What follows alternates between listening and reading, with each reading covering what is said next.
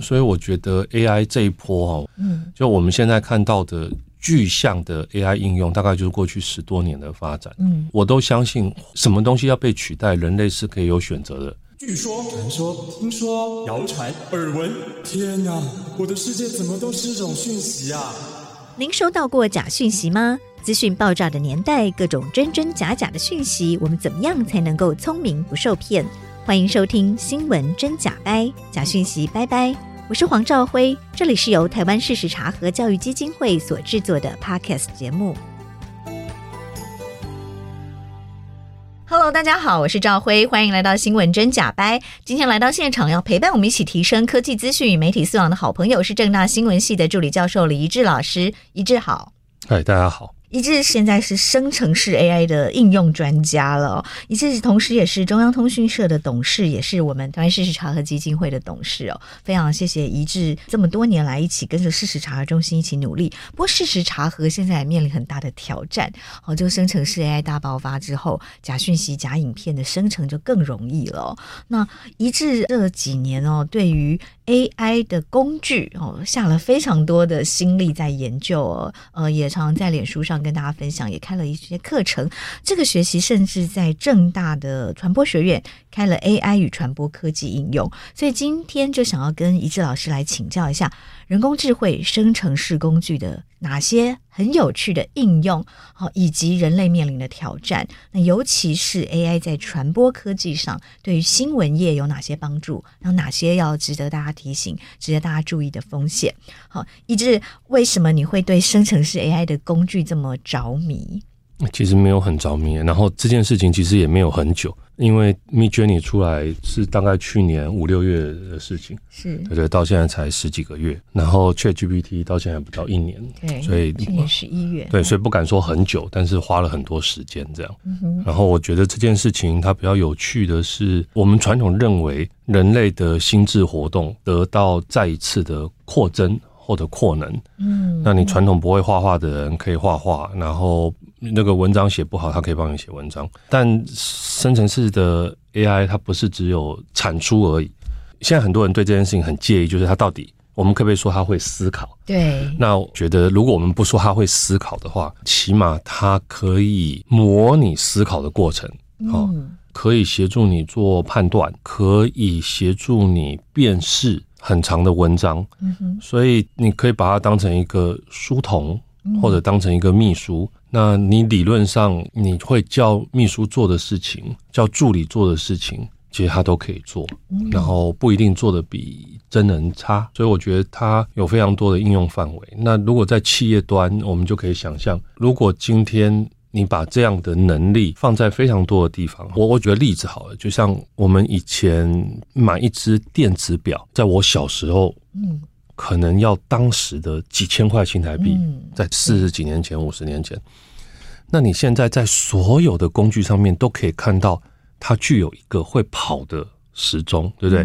电冰箱也有，微波炉也有，嗯。更不用说手机，每个人都有哦。就是它从一个几千块的东西变成一个微小的晶片，再加上一个显示荧幕，然后它就可以无所不在。我们就可以想象，当生成式的 AI 它被烧入晶片之后，当它又可以贴在所有的地方上面，比如像我们这里有个麦克风，对，我前面有个摄影机，哈，当这些东西都有这个晶片的时候，那就是一个很可怕的时代。以前无法想象这台机器可以跟我们说话，对不对？照相机会跟我们说话。譬如说，我们今天拍照好了，拍了五十张照片，这个照相机呢，它就自己可以针对这五十张照片的内容说啊，这五十张照片的内容是什么？然后它从这五十张照片就给你的一个今天啊，你拍摄的这个大纲哈，回顾摘要。哦，那这听起来很可怕，嗯，但可能未来几年就会发生的事情。其实我看你新的 AI 工具出来，你都非常的勇于尝试，而且非常密切注意市场上有哪些新的 AI 工具，然后可以怎么用，对不对？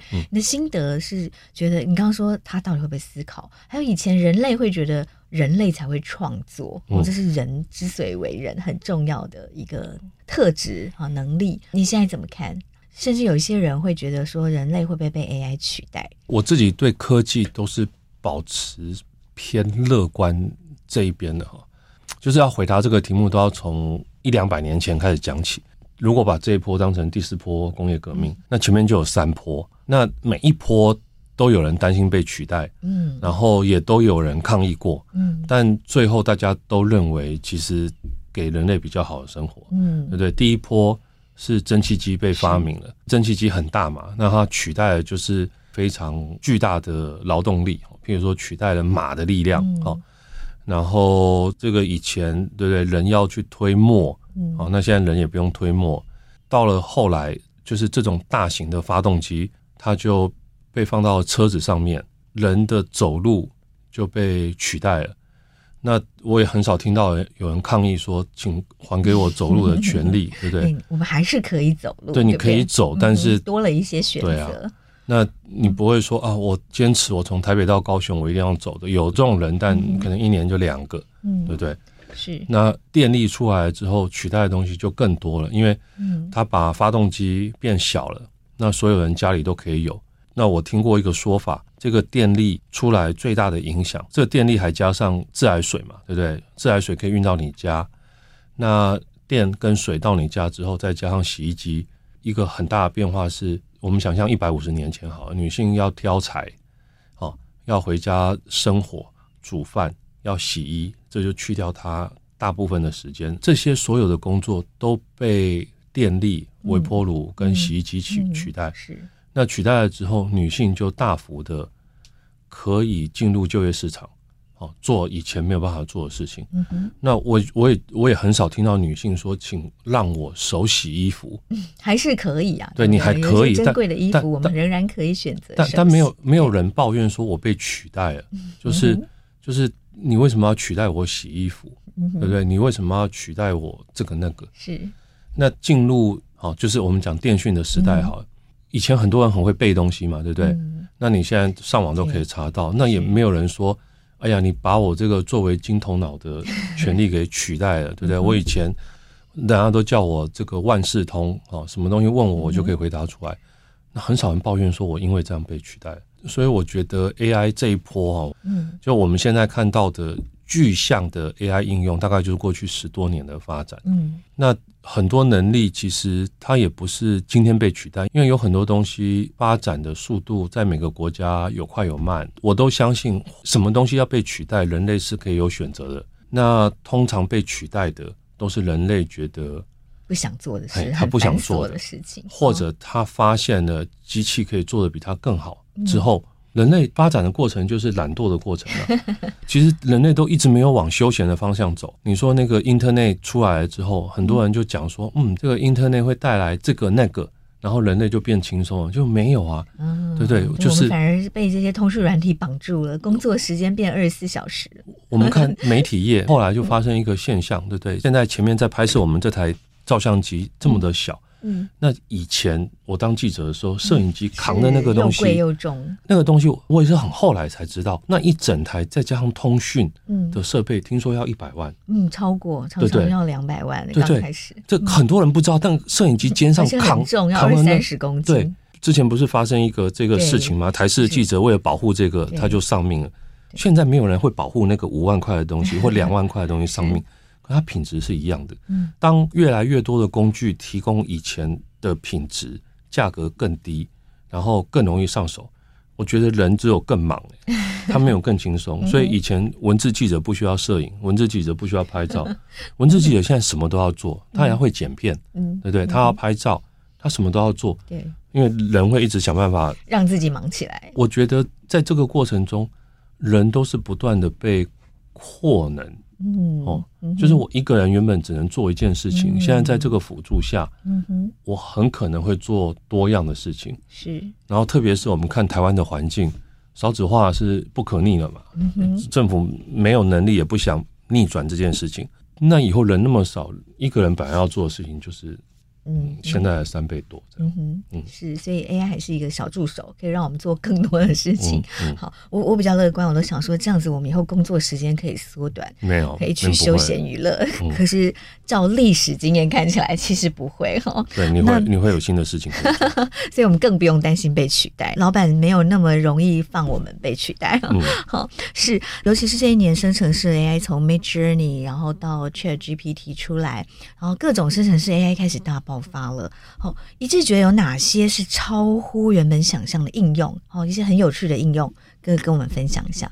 哦，尤其是在图像方面，嗯，哦，是一致非常专长，而且非常沉迷的。嗯、我觉得图像这件事情蛮可怕的，就是现在的人，嗯、你只要经过可能十几个小时的学习。那你在一些很基本的图像上面，你可以达到过去设计师要可能花几十倍到一百倍时间学习的结果。嗯嗯，然后更可怕的是，以前的设计师终其一生，好，或者我们讲艺术家，都只能掌握几个风格，嗯，或者几种能力，他没有办法做到全能哈。那可是生成工具可以让你广度变广。因为它不断的在进步嘛，对不对？所以今年初你可能很容易达到六十分的水准，第二季你可以达到七十分水准。然后现在我真的觉得，就是只要微小的训练，就是就不用到大学一学期，嗯，就只要一学分的上课量，那他做出来的东西就跟两年前专业设计师他要读完三年的高职，再加上四年的。技术学院能够达到的程度，哦，特别是在影像处理上面，嗯，哦，那那那真的非常可怕，嗯嗯，是，所以 AI 再加上生成式图像这个概念，大概二零二零年左右开始，然后去年二零二二年商业化，哦，就是有付费的工具出来，嗯哼，那付费的工具才花一年的时间，就从原本很可怕的品质到现在。还是叫很可怕的品质，但两个很可怕不一样。第一个很可怕是，对你没办法用，大家觉得很恐怖，对你没办法用。你一年前的东西是完全没办法用的。那现在你会觉得这个东西，你可以描述一下一年前用起来有哪些让你觉得很可怕的状况？你一年前的图呢，原则上你第一眼就可以看得出来，这是电脑随机生成的。嗯哼。现在的话，我们假设以照片类的东西而言，它可以做到你在手机。或者，即便你在桌机上面放大，你都很难辨识它是真假，因为我们现代人看到的照片，因为也大部分都经过修图过，嗯，对，所以你就没有办法辨别这东西到底是后置过之后的照片。还是电脑生成的照片，对，就是 AI 用画的结果都可以栩栩如生了，对不对？我现在看到一些网络上的美女，我想这到底是真的还是 生成式 AI 工具画出来？那个皮肤已经吹弹可破了，对不对？然后几个月前我看到是还会有六只手指头，会有三只脚，嗯，哦，然后耳朵会非常的不清楚，嗯，现在这个状况好像也全部都改善了，嗯，人工智慧它最厉害的地方就是它可以针对使用者的回馈。来自我学习嘛，对不对？嗯、那这件事情就是它跟以前所有的工具都不一样。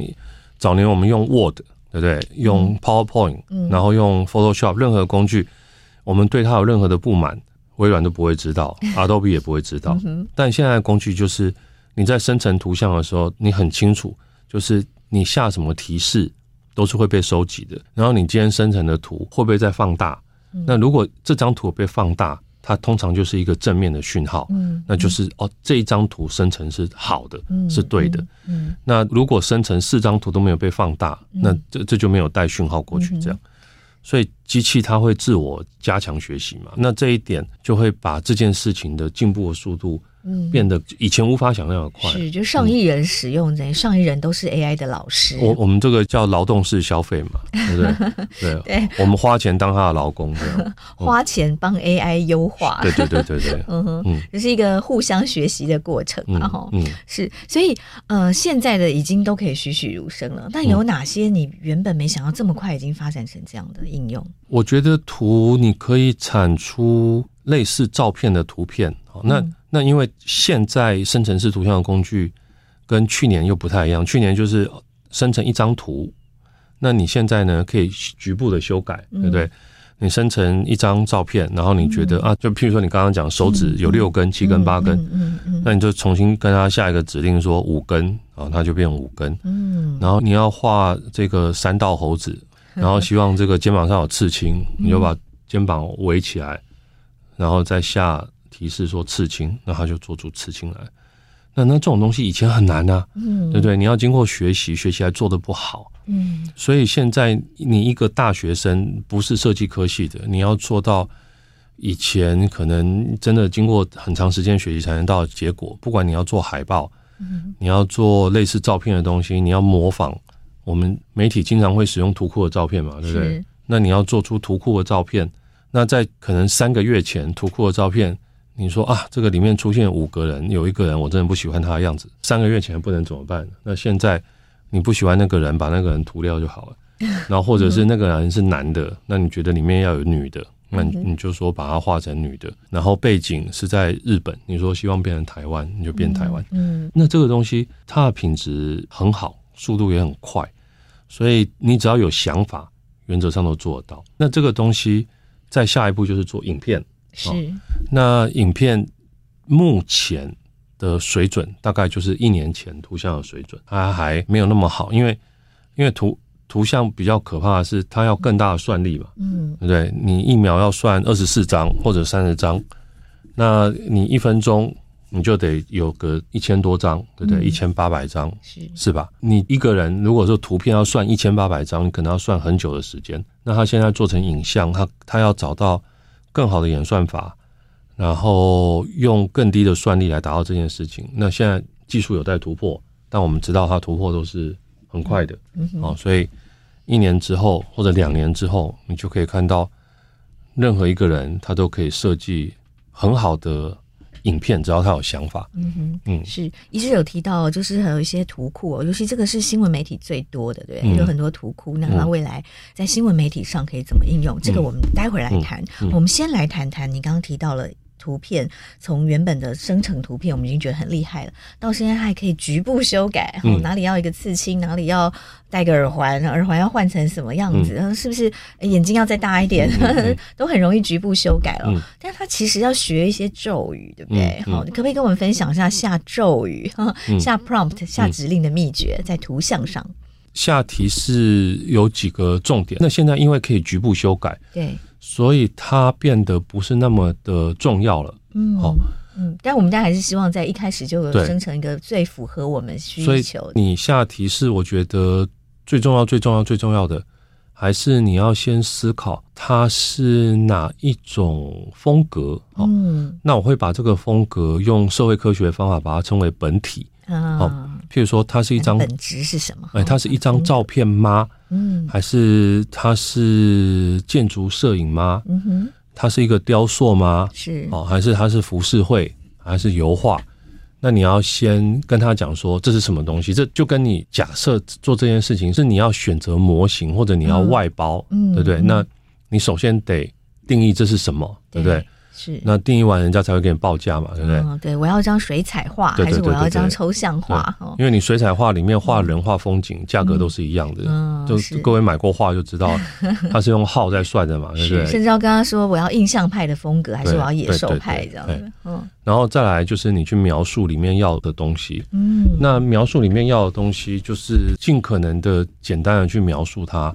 因为你描述真的很复杂的时候，生成图像工具它未必能够理解跟真的做出来，所以你今天就是做简单的描述就好了。那这个描述里面有一些我觉得比较重要的是传统构图的用语，构图的用语，生成式图像工具可以理解，我觉得可能有个六七分啊。那第一个就是我们在摄影都会讲嘛，就是远景、中景、嗯、近景。那你可以跟他讲这个，他不一定能够真的远景就给你一个真的很浪的东西，但他起码可以把景变得很大，人变得比较小。那你跟他说这个 close up 好近景，好。那或者特写，那它也可以尽量，对不对？嗯、然后再来就是构图的方式。那构图的方式，你就可以说这个人在画面的中间，那或者是我里面有不同的物件，嗯，那物件你可以跟他说是对称型的构图，还是是不对称的构图，或者是透视型的构图。那这些构图生成式图像工具，我觉得做做的蛮好的，所以你不用真的很精准描述人长什么样子，物品长什么样子。但是呢，你要告诉他就是构图怎么构图。那当然，构图你可以事后再透过局部生成来去修改它。但起码就是你一开始可以获得一个比较好的样貌。嗯，然后再来第三个部分下提示，我觉得就是一些很质感上面的描述跟做法上面的描述。譬如说，就这张画的质感是什么？嗯，譬如说水彩画好了，那水彩画。它有很多的画法嘛，嗯、对不对？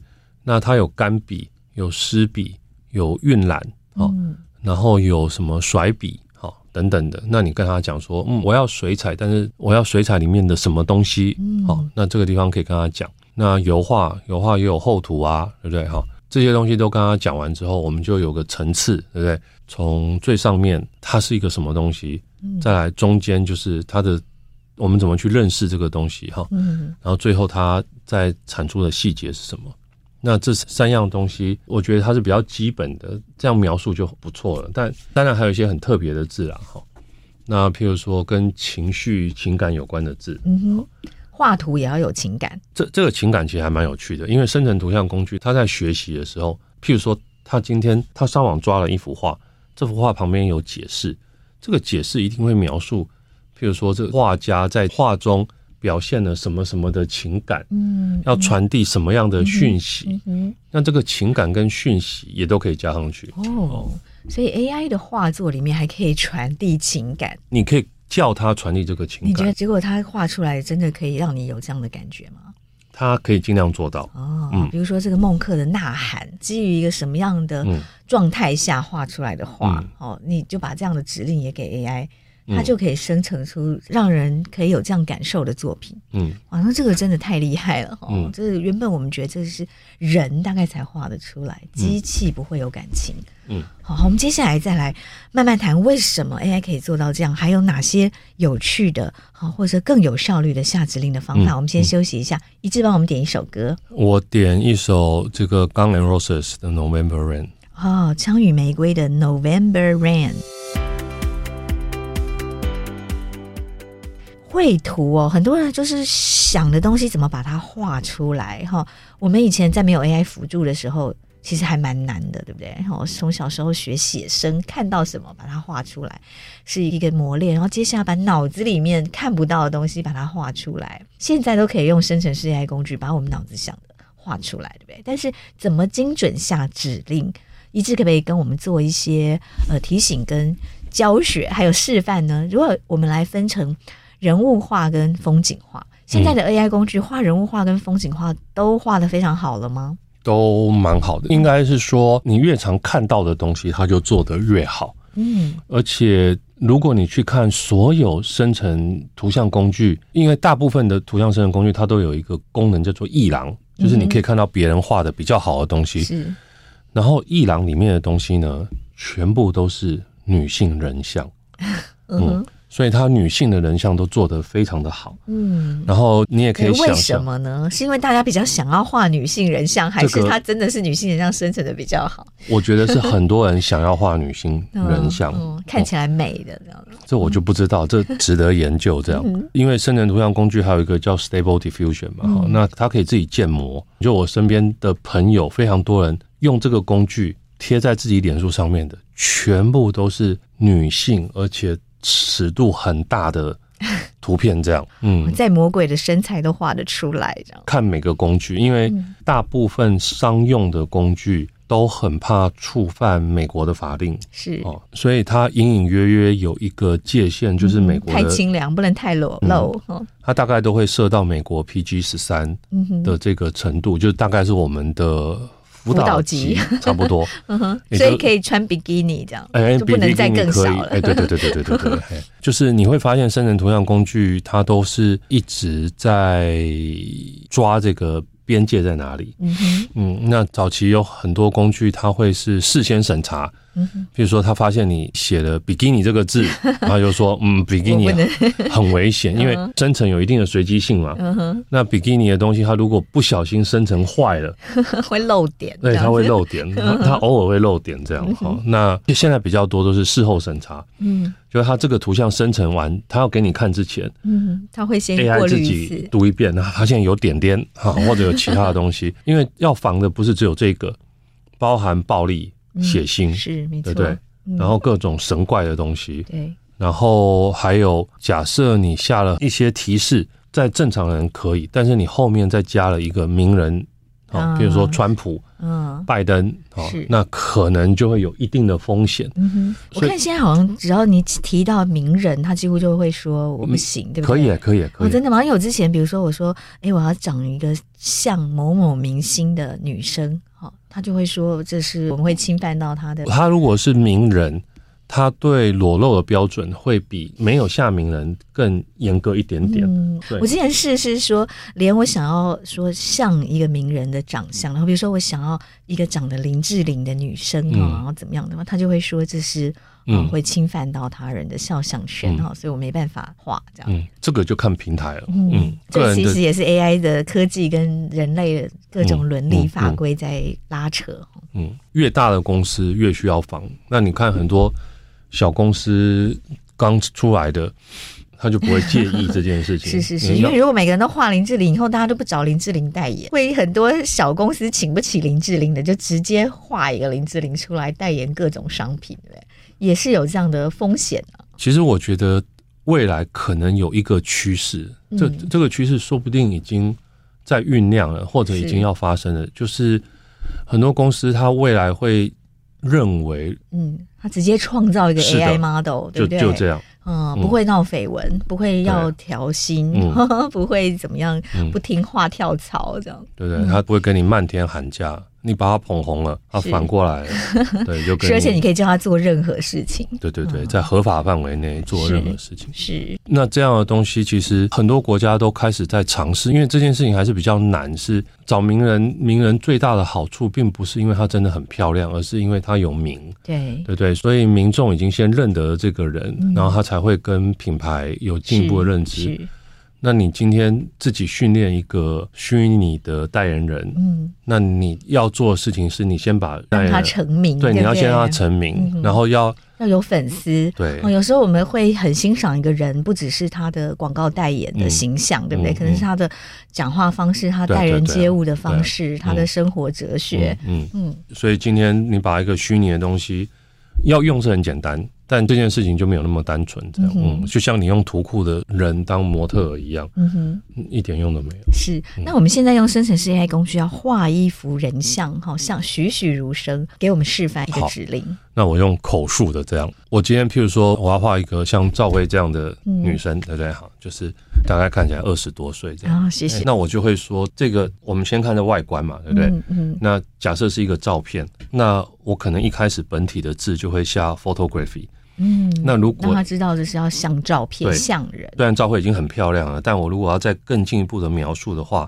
因为摄影有很多种，所以，嗯，所以我可能会说这是一个 fashion photography。嗯，哦，那 fashion photography 的衣服就会比较漂亮，嗯，妆下的会不一样，好，法也会不一样。哦，那 fashion photography 完了之后呢，我就描述她是一个女性，对不对？那我就可以说是一个 Taiwanese。嗯，的 lady 是要画一个台湾人，对，然后我可以说 long hair，哦，长头发，长发，对，然后穿着一个 dress，嗯，然后穿一套洋装，对，然后 dress 上面有 pattern，哦，这样。有花的形状，那那那其实描述到这样，那通常我可能会再补一个字，因为我要取这样的景象嘛，就我这样描述完了，他可能只取头，也可能取全身。所以我可能跟他说，这是一个近景的这个肖像，所以会加 close up portrait。哦，要一个特写的镜头。对对对，那这样描述大概就差不多了。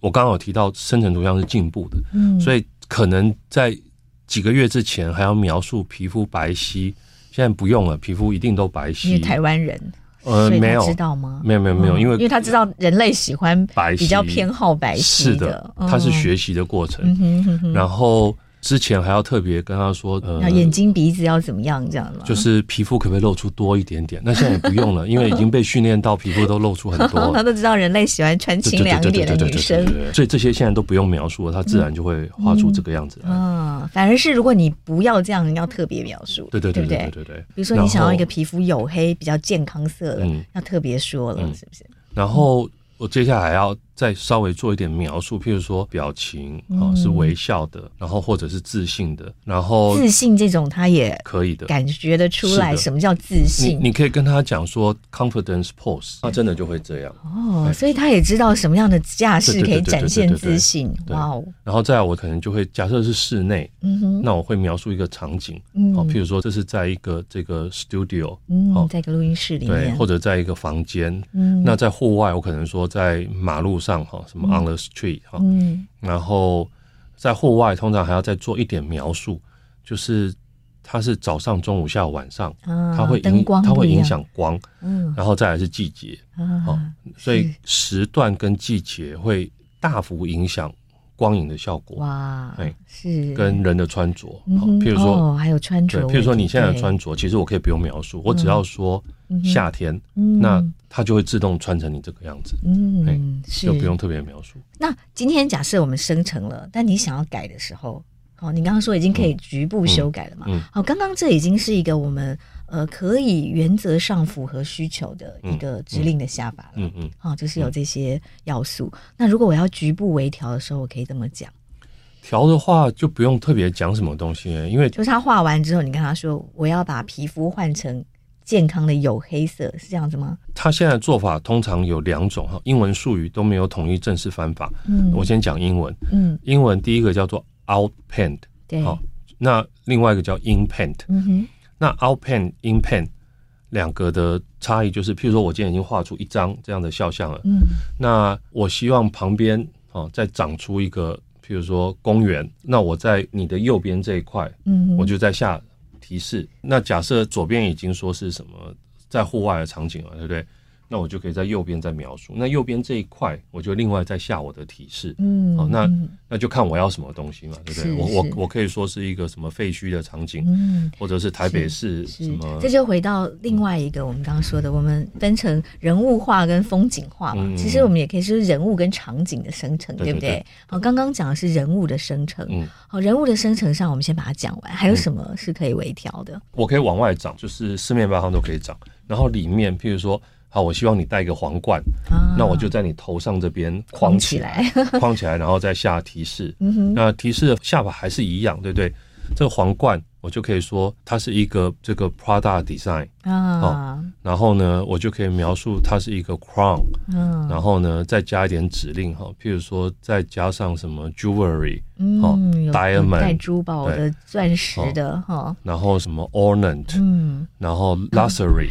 嗯然后比较奢华风的哈，它的材质我可以说，譬如说金再加银，类似这样，是是是。那那它就会帮你生成一个皇冠，或者直接写，对不对？什么 Princess Crown，就是公主的，对不对？那它那人物的身材呢？你需要描述到多具体？人物的身材哈，它通常我们最基本的，你可以描述胖瘦。对，高矮，高矮要什么几公分或是什么吗？呃，几公分，你你大致上可以描述哈，你可以描述它高跟矮，嗯，然后胖，你可以说 obese，对不对？嗯，然后一直到 slim 都可以下。好，如果我们跟他说我要一个呃一百六十五公分，呃五十公斤的女性，她画出来会像吗？我没有这样做过，可能会像 哦，是对。就更精准了，这样子。呃，有可能。嗯哼哼哼。就我还我还没有想过要下身高体重，果然女性的思维跟不一样。是，那如果三围呢？你要给他很精准的比例，他也会吗？这这个哈，就是因为身材，特别是女性，她就很容易触犯那个红线。对。所以不同的工具不一样哦。有些工具，我我以下就是为了示范才讲这些字。好。那你可以真的跟他说。这个胸部很大的，嗯哼，哦，大胸部的，嗯哼，哦，但不是每一个工具都可以都可以这样都可以接受这样，嗯。嗯，但你不要用大小这种带有价值判断的，嗯，哦，你如果就是说我要一个腰围多少几寸，然后臀围几寸三围的，也有些工具它可以接受，譬如说罩杯的描述，嗯哼，好，那有一些是不行的，哎。然后有一些之后你可以用替代的字，譬如说你刚刚说丰满的，嗯，但丰满的会有两种丰满，所以很胖这样子。对对对对，跟只有一个地方丰满，这两个东西叫丰满，是那都有可能画得出来。这是女性嘛？那男性呢？如果说我要一个八块胸肌的，诸如此类，男性你就尽量描述都没有问题。所以他对男性的这个绘图出来的成品的，因为男性本来就可以半裸，就是你要说什么 six a pack。哦，就是六块肌，哦，一般都会写 muscle 啦，嗯，然后另外还有一些特别的字哈，男性会下 masculine，嗯，男性的，是，对对，女性下 feminine，那下这些字，通常它比较女性化，它它就会偏那个方向走。我通常都两个字我会并用。是，就是我会写这个 masculine，就是男性的，再加 muscle，嗯，那通常就很壮了。嗯，是对，所以这个是很很精准的下 AI 指令生成我们想要的图像的方法。嗯，但其实我们在讨论这个的过程中，也发现 AI 的偏见问题，对不对？偏见很大。对，就像你说的，假设我们要一个女性化，它可能就会出现一个很丰满。嗯，但是这个才叫做女性化嘛？哦，这个是 AI 现在产生的这个偏见问题，对不对？怎么用的时候会有一些。偏见，我们要先提醒大家。嗯，AI 的偏见来自于几个原因啦。就我们先讲可能的偏见，那偏见当然有很多嘛。第一个偏见就包括你刚刚说白皙的这些，其实也都是偏见，对不对？第第一个偏见是我们会把它叫做 data bias。嗯，那它从资料收集的时候就来的这个 bias 或者这个偏见偏误，它不一定是城市设计者有意造成的。嗯，好像。我们讲图像生成工具，它一开始很大的学习来源是来自于 ImageNet 这个计划的资料。那 ImageNet 当初很大部分是去 Flickr 捞的，嗯，所以 Flickr 原则上反映了美国白人中产阶级以上的生活，所以他才可能在因为 Flickr 出现的时候是二零零五年，嗯哼，所以你在二零零五年虽然听起来没有很遥远，但是其实我们想象。那个时候还不是所有人都有上网，嗯，哎，对，也还没有手机，对，很多人还没有上网，嗯，所以你在二零零五年要有上网，然后你二零零五年已经有手机也可以上网了啦，不是很多人有，嗯，嗯，是。真的哦，将近二十年前不是人人上网啊，嗯。哼嗯嗯，是，然后你要在当时有数位相机，嗯，因为当时手机拍照品质很差，对，所以你在当时要买得起数位相机，你上传可能有一点点宽屏。哦，因为窄屏的上传照片很慢嘛，对不对？嗯、然后你要知道用这样的服务，那这些综合在一起，你反映出来的生活的价值观、你的品质，它并不平均，是哦。然后也排除了某些族群，是特别是这个服务又以美国为主。当然那时候我也用，那很多亚洲人用，但是你是里面还是不对，你是里面的一小部分，哦、是哦。然后再来就是这个图像工具，后来大量的跟 Internet 上面抓到的东西来学习。那抓到的东西，它会有个问题，就是人类既有的偏见或成见，它会继承并且放大。嗯，那学者有做研究，就是生成图像工具，我记得有一个研究是跟 ChatGPT 有关的。好，这个 bias 大概都类似了。所以他们研究的方法是这样：假设譬如说我们讲军人好了，嗯，军人有一定比例是女性，虽然比较少，对，好，然后有一定部分是男性，学者就请 ChatGPT。写一篇文章，因为英文都有词性嘛，对不对？嗯、所以，譬如说我要写信给一个军人好了，那就看它里面到底是出现男性还是女性的代名词，嗯哼，好，那就可以判断，嗯，他把它当男性、女性，对。然后做完了之后会发现，举例哈，假设这个职业女性占百分之十五，男性占百分之八十五，虽然不平均，对不对？但女性还是有一定的数量，嗯。生成式工具呢会简化这件事情，嗯，所以它可能那百分之十五。的女性，嗯，就会缩到几乎不会出现，嗯，因为他在算几率的时候，对，对不对？他就是用几率最高的，嗯，因为因为我们知道演算法它会有个结果嘛，就像我们卷积式的人工智慧，它都是一层一层一层的过滤，所以它每一层的讯号都会被简约、简约再简约，那可能简约完之后，这十五趴的女性就简约到不见了，嗯哼。所以 data bias 是一个非常大的原因。所以，我们用生成式 AI 在谈军人的时候，他可能都用男性的他，嗯，好，然后画图说我要画一个军人，他最可能都是出现男性。像因为我上课的时候都会示范，比如说你跟他讲 pilot、嗯、飞行员驾驶，嗯，他一定是白人的男性，他没有别的机会，哦，就是你不管试几次都是白人男性。哦，可能要可能要够多次这样，我们要做研究了哈。嗯、那你如果跟他讲说一个坏人哦，一个 buster，一个 bad guy，嗯，都是有色人种，嗯，然后跟他说收银员就比较有趣了，很多都是有色人种的女性，嗯，哦，或者是男性，嗯，那。这个社会偏见，它会继承并且放大，所以这个叫 data bias。然后另外一种 bias 呢，来自于收集资料的选择，对不对？嗯，那这个就是 selection bias。嗯，然后再来演算法，实际在算的时候，它也会产生误差。最常见的，我们把它叫做 reward bias。嗯哼，那 reward bias 其实各位每天都是活在 reward bias 里面，因为你在刷脸书的时候。脸书已经经过了这么多人多少造次的行为去判断之后，他就知道人爱看三色性的东西。这个 Facebook 在创立的时候，他当初心中一定没有这个想法啊，可能有，但他也讲没有。可是他演算法在不断学习的过程中，他就发现，嗯，对呀，你就是爱看八卦，对不对？你就是爱看这个人类不好的这一面。嗯，那那这个就是 reward 嘛，因为设计这个演算法的人。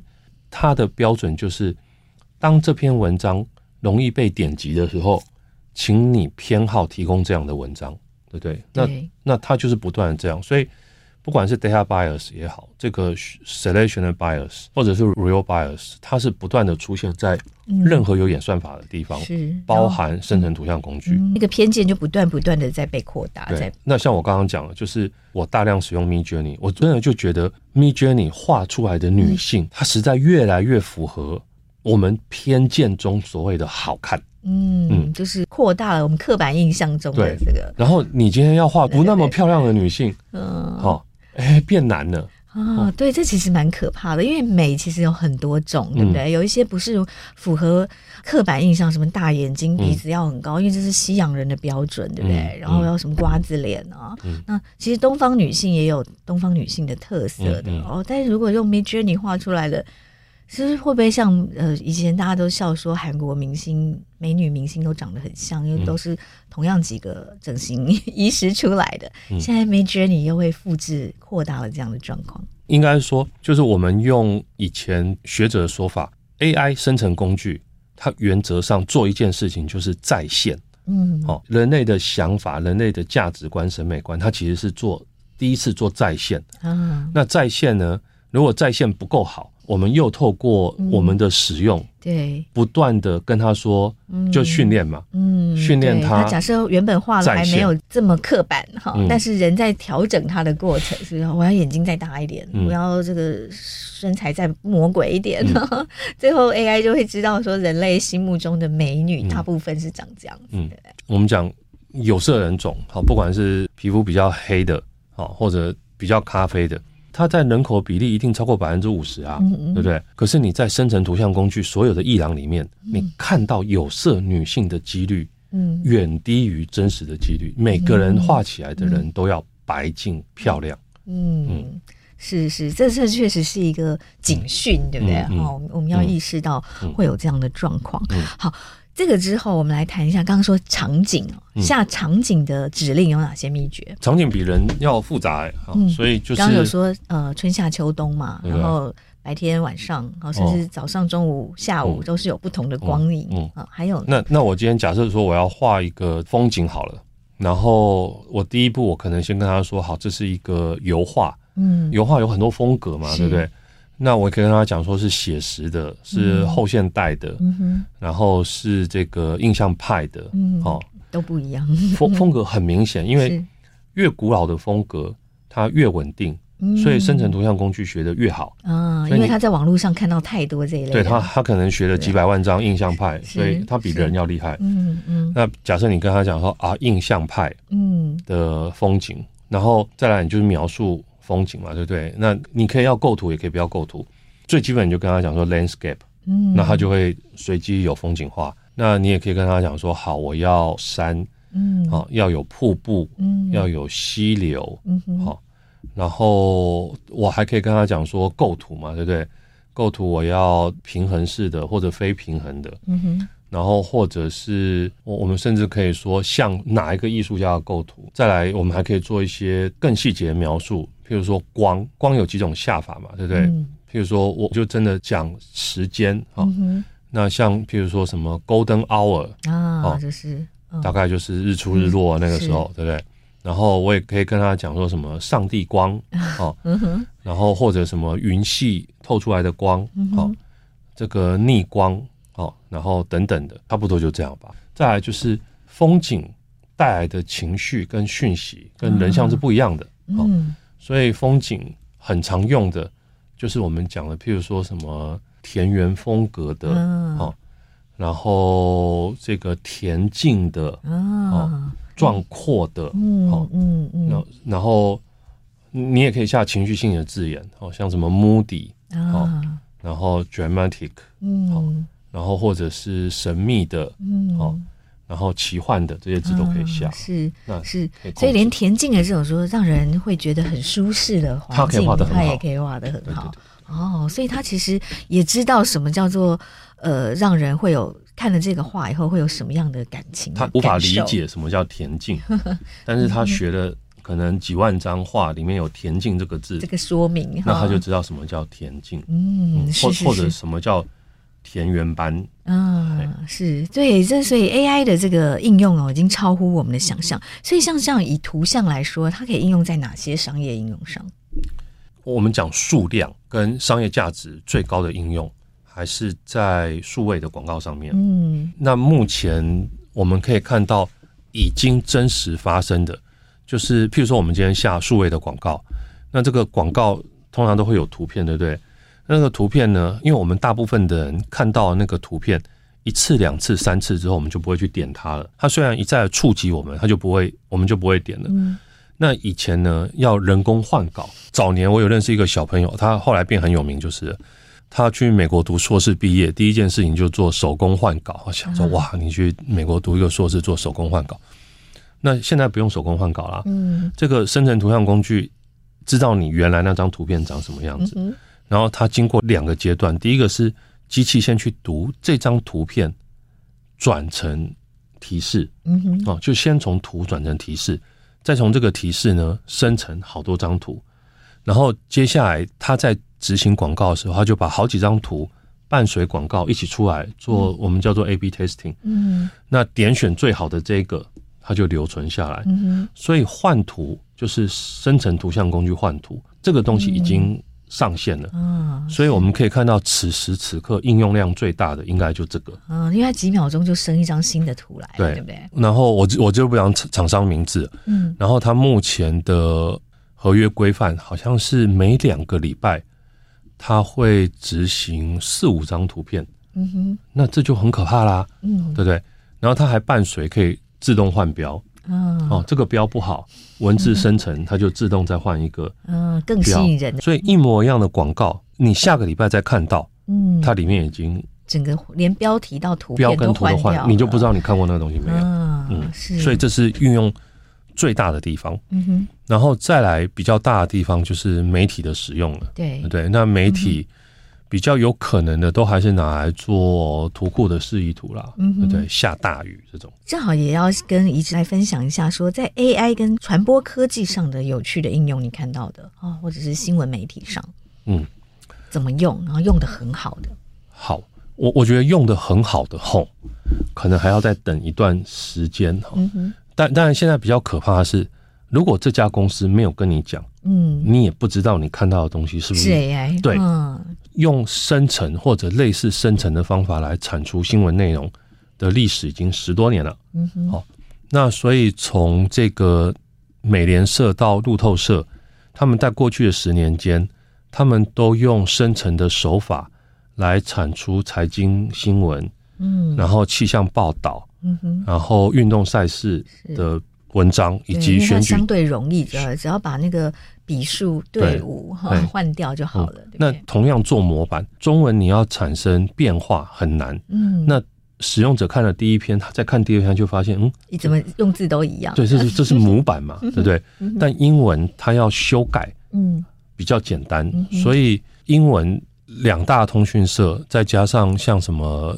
华盛顿邮报，他们都已经做很久很久了，是，只是有没有标示而已哈。嗯、第一个就是文字生成嘛，那文字生成早年的应用，我们一一般就把它叫做 data to text 啊，它有数据，数据再转转成文章。然后另外一个，我们可以预想有可能的发展，好，是我今天已经有一个文本了，这个文本我可不可以针对主持人产生一个版本？哦，就是我今天讲可能有点刻板，哦，就是一位女性，好，然后我是一位男性，嗯，但其实电脑也没有那么笨，因为我们每天看广告就知道，广告系统已经锁定我们这么多资讯了，对不对？这个我今天虽然是一个外观是一个生理男。但我情感上可能是女的，这他这个比外人知道都要清楚。对，搞不好比我们自己都清楚。新闻机构只要能够取得这个 data，他就能够依照我的喜好，把这篇文章变成我喜欢看的样子。嗯，那这件事情是可做到，只是看他这样做需要算力。嗯，这个算力划不划算？嗯，哦，他需不需要投资这个算力在这个里面？然后另外一个就是多语言版本，多语言版本，国外的媒体也都已经开始在做了。嗯嗯，对，因为语言对现在的 AI 来说是太太容易了。你因为新闻的稿件就是这种稿子，它如果情绪越少，事实越多，对，它翻译起来出错的机会就越少。对对，它它如果都是事实对翻，以前可能这样，就是我是一个编译，然后我一个小时可能只能翻三篇文章。嗯，那现在我让机器一个小时翻。嗯，假设三十篇好了，我就是花两分钟去看它有没有大错。是，所以他从翻译员变成审核员，嗯，他的工作嗯。没有被取代，嗯，可他工作内容嗯。不一样了。是，那有一些比较严肃很重要的稿子，嗯，可能还是他本人嗯来翻或者本人来润啊。那他原来的技能还在，但他用的机会就比较少一点。所以这个是语言翻译。所以我们刚刚讲了，就是。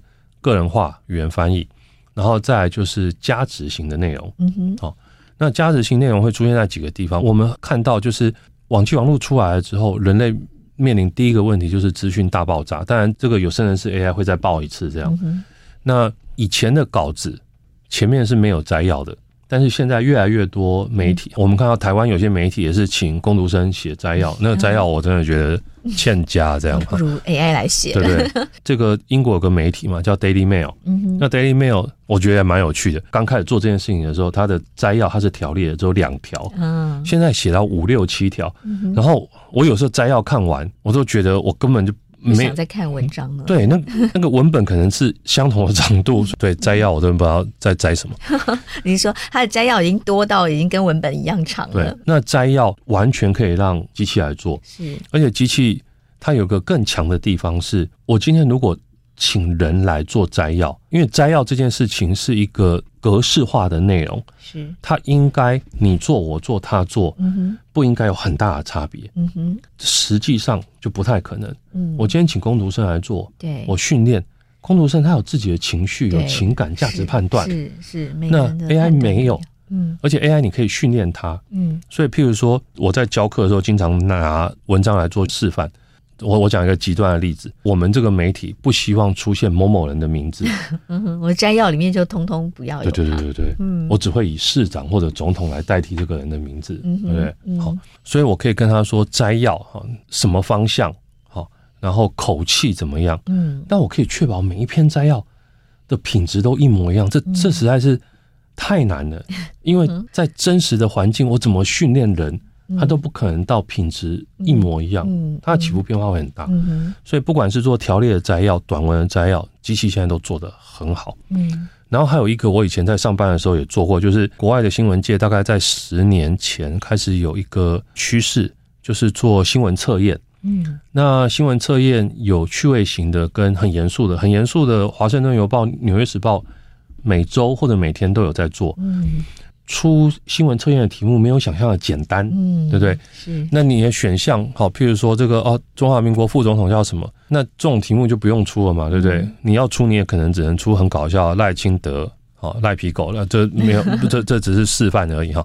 使用者也一定也知道哪个答案是错的，这这就不是好题目，对不对？他要出到那种模棱两可，让大家可以促进思考的，对对？哦，然后。然后你没有看文章或者没有仔细看，嗯、你还真的想不出来答案的这一种。是，是那那大学联考的阅读测验。对对对。那那像这种，你人出假设是一篇文章，你叫他出个一题两题，那可能一个小时就过去了。嗯，但是你现在可以稍微训练一下机器，机器就可以帮你出的很好。这件事情，台湾已经有媒体这样做了。嗯，然后我自己也用这个生成式的工具自己跑过，我觉得品质。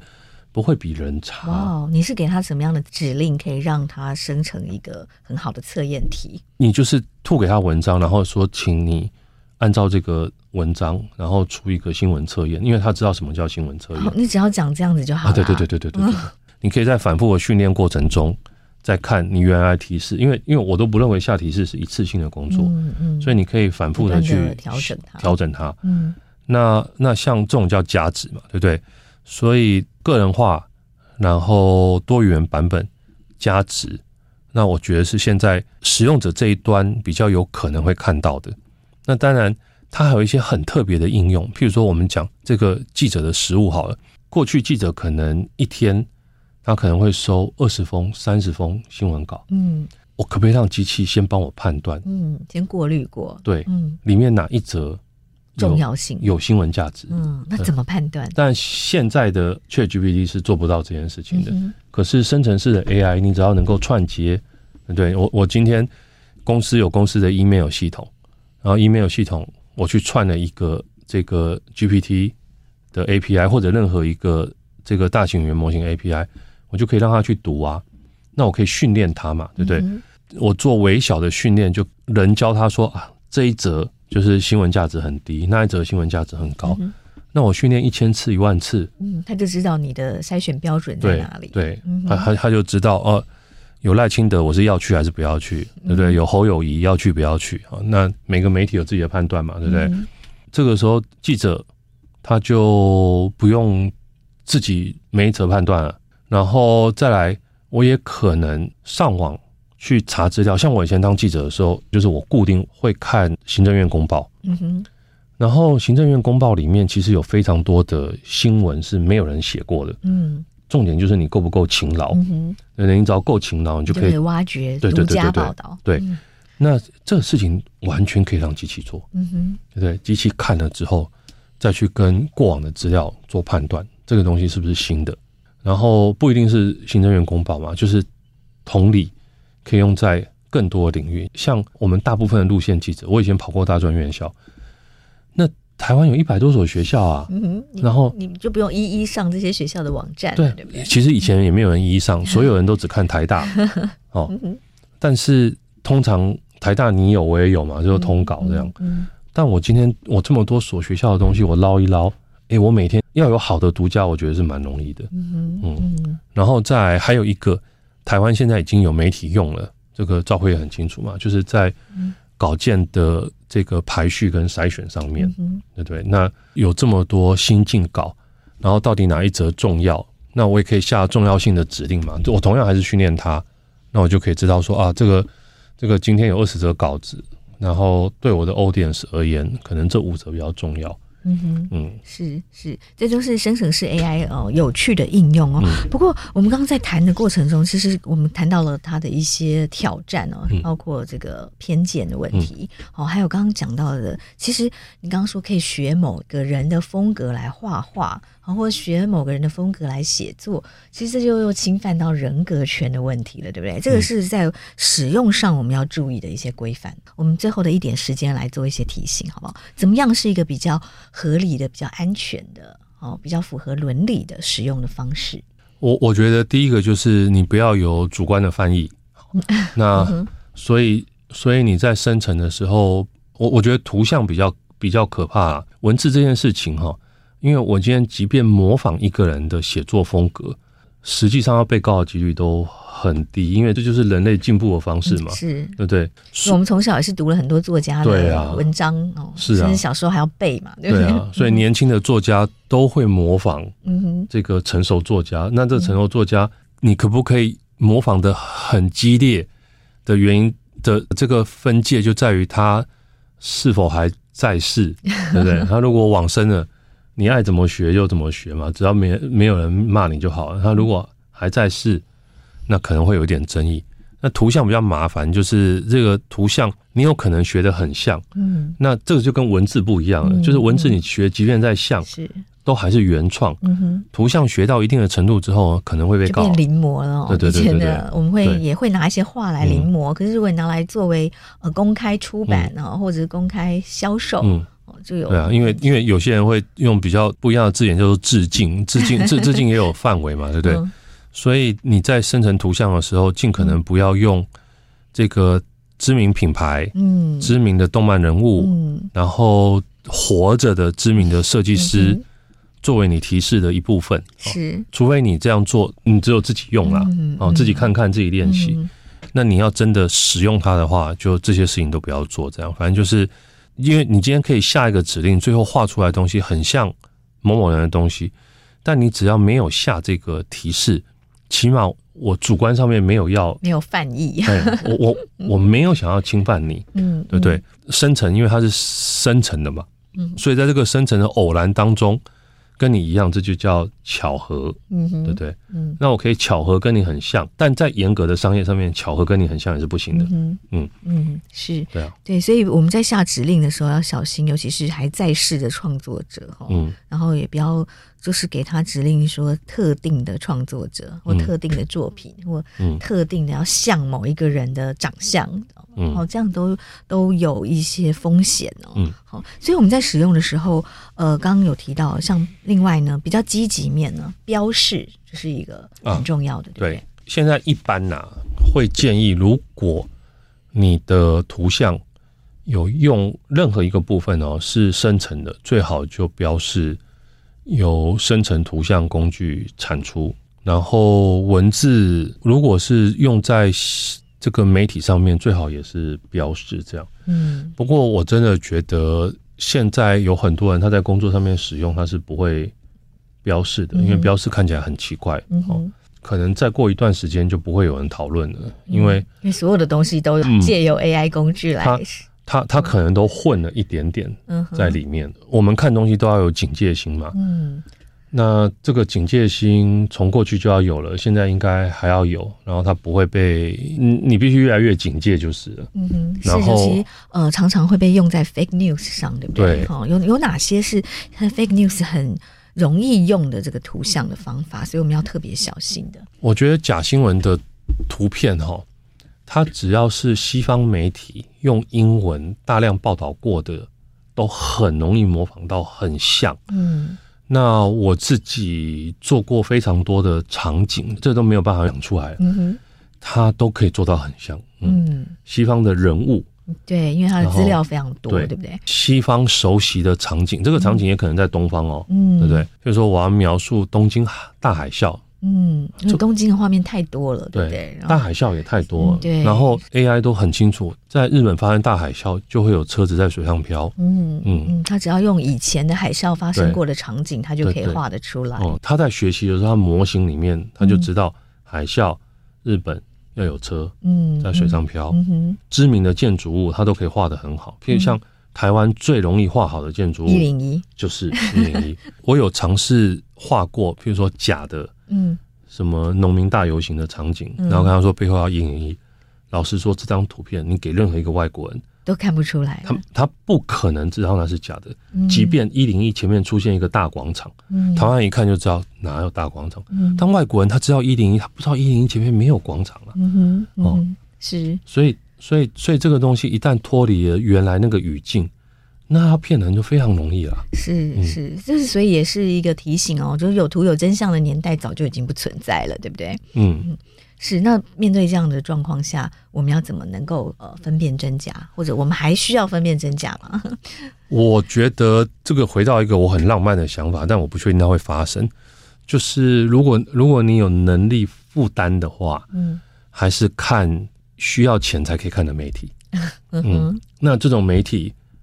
它也不一定百分之百都是真的，可它可能只有百分之一是不小心错的。嗯哼嗯，那你网络上面看到的东西哈，就真的这各种垃圾都有。嗯哼嗯，因为人类不可能无穷尽的把时间花在判断真伪上面。是，这这已经脱离了本质了。嗯哼，对的，我的目的是为了获得资讯，跟环境有连结。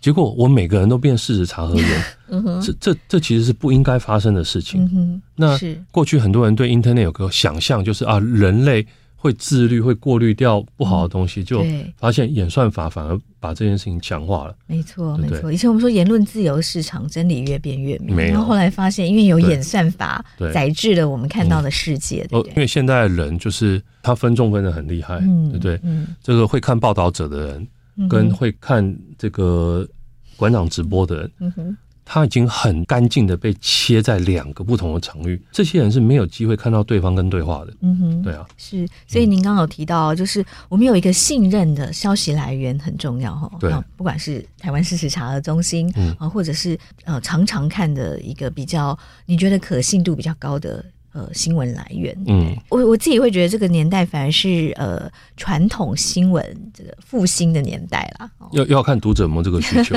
因为因为很多人不觉得它这个重要的，嗯就算了。但是如果你觉得看正确的资讯很重要，嗯，你就要去想，我到底是花钱支持一个媒体订他的会员这件事情，一个月就两三百块，嗯，你要省这两三百块，然后看每一则新闻，你都可能被骗。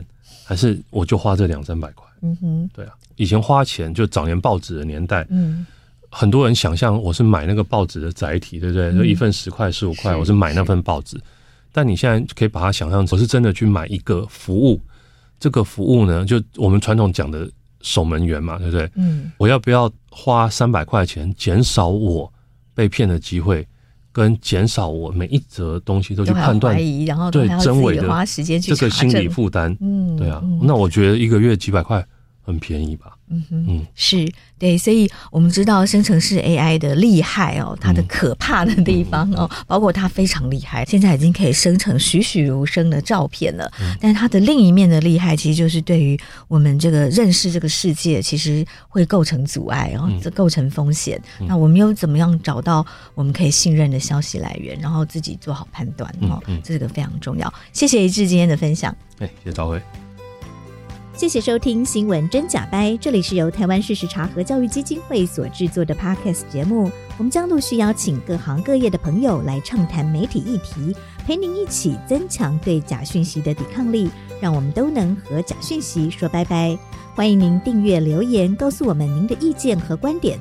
如果您喜欢这个节目，别忘了给五星好评，也帮我们多多分享哦。